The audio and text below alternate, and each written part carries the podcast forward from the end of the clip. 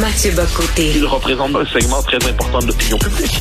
Richard Martineau. Tu vis sur quelle planète? La rencontre. Je regarde ça et là, je me dis, mais c'est de la comédie. C'est hallucinant. La rencontre. Bocoté. Martineau. Écoute, Mathieu, écoute ça. Tu sais qu'aujourd'hui devait avoir lieu une rencontre importante entre Justin Trudeau et François Legault. Alors, cette rencontre-là, elle est annulée à cause de l'importante quantité de neige euh, qu'il y a à Montréal. Tu es à Paris, mais je te le dis, là, c'est une, une tampounette. C'est même pas une tempête, c'est une tampounette. Il y a, tout, je pas, 5 cm de neige par terre, et là, c'est annulé la rencontre. Vraiment, on est rendu, là, c'est incroyable. Les Ben, écoles ferment avec la, la moindre petite chute de neige heure. Ça, ça- ça va être mauvais pour notre réputation. hein. Parce que moi, j'ai toujours un certain plaisir quand on... euh, Tu sais, mettons, à Paris, je sais pas, il fait... Il fait moins 2, moins 3. Bon, nous, pour nous, les Québécois, c'est, pas très froid. On est habitués. Et là, ils disent, ah, pour vous, il doit faire chaud. Et là, j'ai toujours quand même un immense plaisir de oui, nous sommes habitués. Ça fait 14 ans qu'on affronte l'hiver. Il n'y a pas de souci. Un moins 40 avec un manteau, c'est bon pour la santé. Bon, alors, c'est rendu qu'on a vu des rencontres de premiers ministres parce qu'il fait un peu froid. Et mon Dieu, ça a un peu de neige. Mon Dieu, c'est mauvais pour la réputation des Québécois. Oui, je reviens pas. Une petite neige, mais on est vraiment rendu douillet. Là. On parle d'une rencontre qui était importante. Là. Ça fait une semaine qu'on en parle de cette rencontre-là annulée parce qu'il y a quelques centimètres de neige à l'extérieur. C'est surréaliste. Tu veux nous parler d'une dame, tiens, euh, j'avais presque oublié son existence tellement on en parlait peu euh, depuis quelque temps, Catherine Dorion. Ouais, en fait, c'est une histoire assez drôle. On a- on l'a évoqué hier, mais là, on va placer la- le, le sujet au cœur euh, de notre échange aujourd'hui.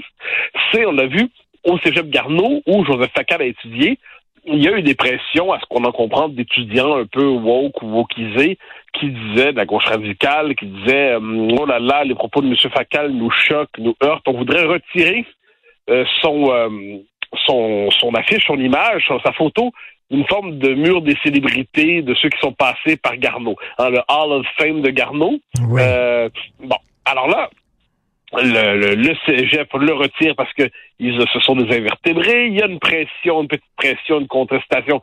Il, le, le journal s'y intéresse. Et là, il décide de le réaccrocher en disant, peut-être finalement, la culture de l'annulation, c'est peut-être pas la, la, la meilleure idée du siècle. Et surgit Catherine Dorion, euh, Madame Coton-Watté, qui, euh, qui nous dit, ça c'est génial, que c'est à cause de l'intimidation du journal euh, que le cégep a été obligé de raccrocher euh, l'image, euh, euh, de réinstaller le portrait de Joseph Facal. Donc c'est comme l'inversion totale de la réalité. L'intimidation maintenant, ce n'est plus celle des militants radicaux, woke, qui disent ah cette photo me trouble, il faut la décrocher. C'est L'intimidation, c'est ceux qui disent ah bon pourquoi vous l'avez décroché exactement? Comment expliquer le fait que vous décidez de faire disparaître ainsi un étudiant prestigieux qui était ministre du gouvernement du Québec, un grand intellectuel, qui est une figure qui compte dans le débat public? Donc, elle inverse complètement le sens des mots. Désormais, l'intimidation, c'est noter l'intimidation de la gauche woke parce que la gauche woke, elle, elle est toujours moralement pure. Mais, mais, mais c'est- complètement fou, là. Et, écoute, cette histoire-là, Joseph Facal, un ancien ministre québécois, voyons donc, on enlève, on enlève sa photo. C'est qu'il y a eu combien de plaintes exactement? Alors ça, on a tout le- le détail de l'histoire nous échappe, mais ce qui est fascinant, c'est les différentes étapes. On a d'abord les plaintes des étudiants, peut-être de gens du corps professoral.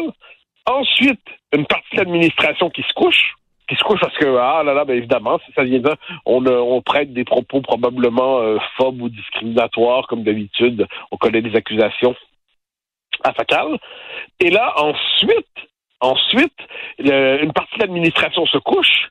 Et quand ils prennent peur, ils disent, mon Dieu, on va avoir l'air quand même d'une d'une vraie bande de, censeurs crétins publiquement et qui raccrochent le tout, mais là, c'est là que ça fait scandale pour Catherine Dorion. Pour Catherine Dorion, le scandale, c'est pas dans le fait de décrocher un, un- un portrait pour cause de fanatisme idéologique. Le scandale, c'est dans le fait de le raccrocher quand on a le souci du pluralisme. C'est exceptionnel. Et si cette histoire m'intéresse, c'est moins pour Catherine Dorion elle-même. Euh, bon, oui. que pour euh, cette l'inversion du sens des mots, encore une fois confirmée par par cette histoire, c'est qu'aujourd'hui, finalement, on le voit pour dans son esprit, L'intolérance, ce n'était pas de décrocher le portrait, c'est de le raccrocher. Dans l'esprit de ces gens-là, la liberté d'expression, c'est pas de troubler une conférence. Ce, n'est pas ben, la liberté d'expression, c'est pas de permettre une conférence, euh, même si on n'est pas encore en accord avec le contenu qu'on lui prête. La liberté d'expression, c'est d'aller perturber une conférence, puis hurler, puis jouer du tambour, jouer du tam-tam pendant la conférence pour l'empêcher de se tenir. On va dire que c'est la liberté d'expression des, des, des contestataires qui sera brimée si on les chasse de la pièce à ce moment-là. Donc, on est devant cette espèce d'inversion du sens des mots qui est probablement des faits qui caractérisent notre rapport au langage politique aujourd'hui, mais à ce niveau, ça relève du grand art ou à tout le moins euh, du, du burlesque involontaire. Mais là, elle, elle, elle était d'accord qu'on retire la photo euh, de, de Joseph Facal sur les murs du cégep. Elle était d'accord avec ça, parce qu'elle n'était pas, parce qu'elle n'était pas d'accord avec certains de ses propos qu'il a tenus. C'est ce, c'est ce qu'on comprend de, de, son tweet. Alors, de, son tweet, en, gros, elle dit que le fait de, je, le résume, je pense très honnêtement en disant, pour elle, demander de retirer un portrait et ensuite le retirer, c'était normal, mais demander au cégep pourquoi ils l'ont fait, puis placer la question sur la place publique, ça, c'était de l'intimidation. Alors, quand on est rendu à ce niveau, euh, je dirais, d'absurdité, on est un peu désemparé. C'est-à-dire, qu'est-ce qu'on répond? Euh, c'est, tout le problème. C'est-à-dire, comment avoir un débat minimalement éclairé? Comment avoir un échange un temps socio-substantiel si on n'est plus capable de s'entendre minimalement sur le sens des mots? C'est le sens des mots qui nous échappe. On parle souvent de la post-vérité aujourd'hui, mais c'est qu'à un moment donné, on vit tout simplement dans des mondes parallèles. On ne vit plus dans le même monde. Si Catherine Dorion considère que dans tout ça, l'intimidateur, c'est le journal qui demande pourquoi on a décroché une photo, c'est qu'on vit simplement plus dans le même monde, donc il n'y a plus d'accord possible dans la description des faits. Ça, je pense que les, les, sociétés se brisent lorsque cet accord possible sur la description des faits disparaît. Mais on commence à être habitué. Les gens là qui dirigent des organismes comme Téléfilm Canada, comme la SODEC, comme Radio-Canada, qui dirigent des musées, des cégeps, des universités, des chaires de recherche, ces gens-là euh, font partie de l'élite. J'imagine que ce sont des gens éduqués, que ce sont des gens cultivés. Ils ne connaissent pas Étienne de la Boétie. Ils ne sont grands que parce que nous sommes à genoux. Si le mouvement woke est si puissant, c'est parce que nos élites qui sont censées être des, les gardiens de notre culture, de notre liberté d'expression, tout ça, euh, euh plient les genoux. Ouais, mais tu dois bien. Mais fais, l'histoire du 20e siècle. Là. Moi, ça, je reviens toujours à ça parce que c'est pour moi une clé d'explication essentielle.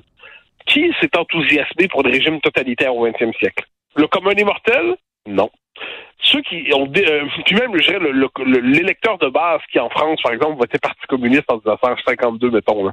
il rêvait pas d'un régime totalitaire. Il votait pour ce qu'il pensait être le parti qui faisait peur aux patrons, au, euh, nom des ouvriers. Quoi. Mais qui s'est enthousiasmé pour les régimes totalitaires en eux-mêmes?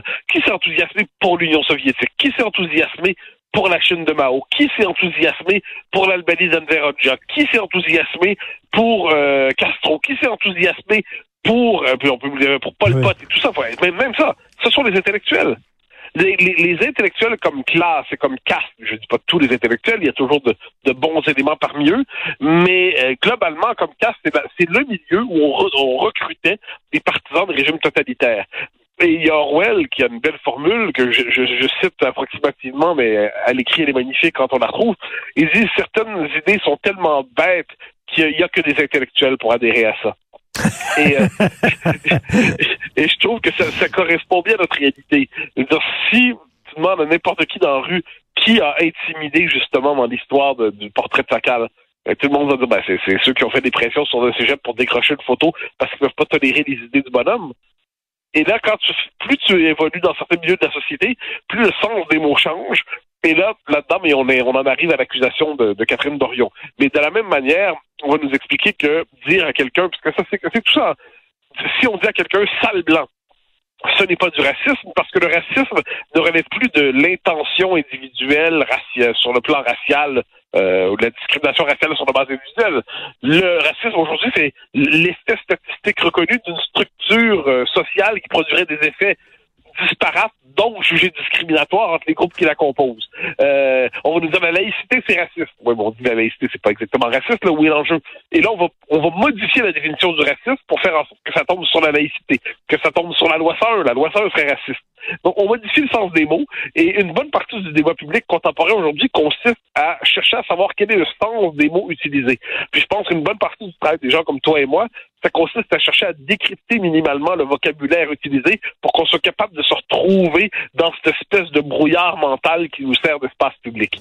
Donc, on cherche à comprendre le sens des mots, on cherche à voir ce qui se cache derrière telle ou telle formule. Puis à travers ça, on essaie au moins d'être à peu près clair intellectuellement pour que ceux qui décident ensuite sachent de quoi ils parlent. Euh, ça ne veut pas dire qu'on réussit. Je parle tantôt avec Joseph. Il va falloir que je fasse un avertissement pour les oreilles un peu sensibles euh, parce qu'il est rendu radioactif. Le, le, le mot facal oui, le F-word, exactement.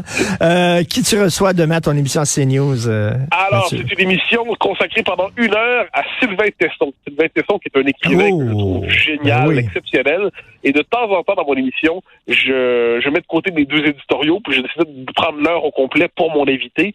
Et là, euh, Sylvain Tesson, c'est un écrivain que j'admire, dont je, crois avoir lu tous ses livres, euh, dont son dernier blanc euh, qui est consacré à la neige. C'est assez fascinant, la neige. Enfin, le calme et la tiédeur de la de la de, de, la montagne. Euh, donc, je pense avoir tout lu ses bouquins. Donc, c'est le bonheur de le recevoir pour le, le questionner, l'interviewer sur la philosophie qui traverse son œuvre. Donc, je suis euh, très très heureux de le recevoir demain.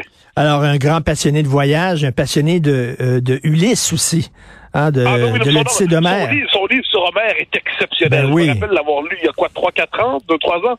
J'ai lu ça, j'étais époustouflé. Il trouvait le moyen d'extraire le, le, substrat philosophique des, euh, du récit homérique. Je lisais ça, je me disais, mais, mais, mais, mais que c'est puissant.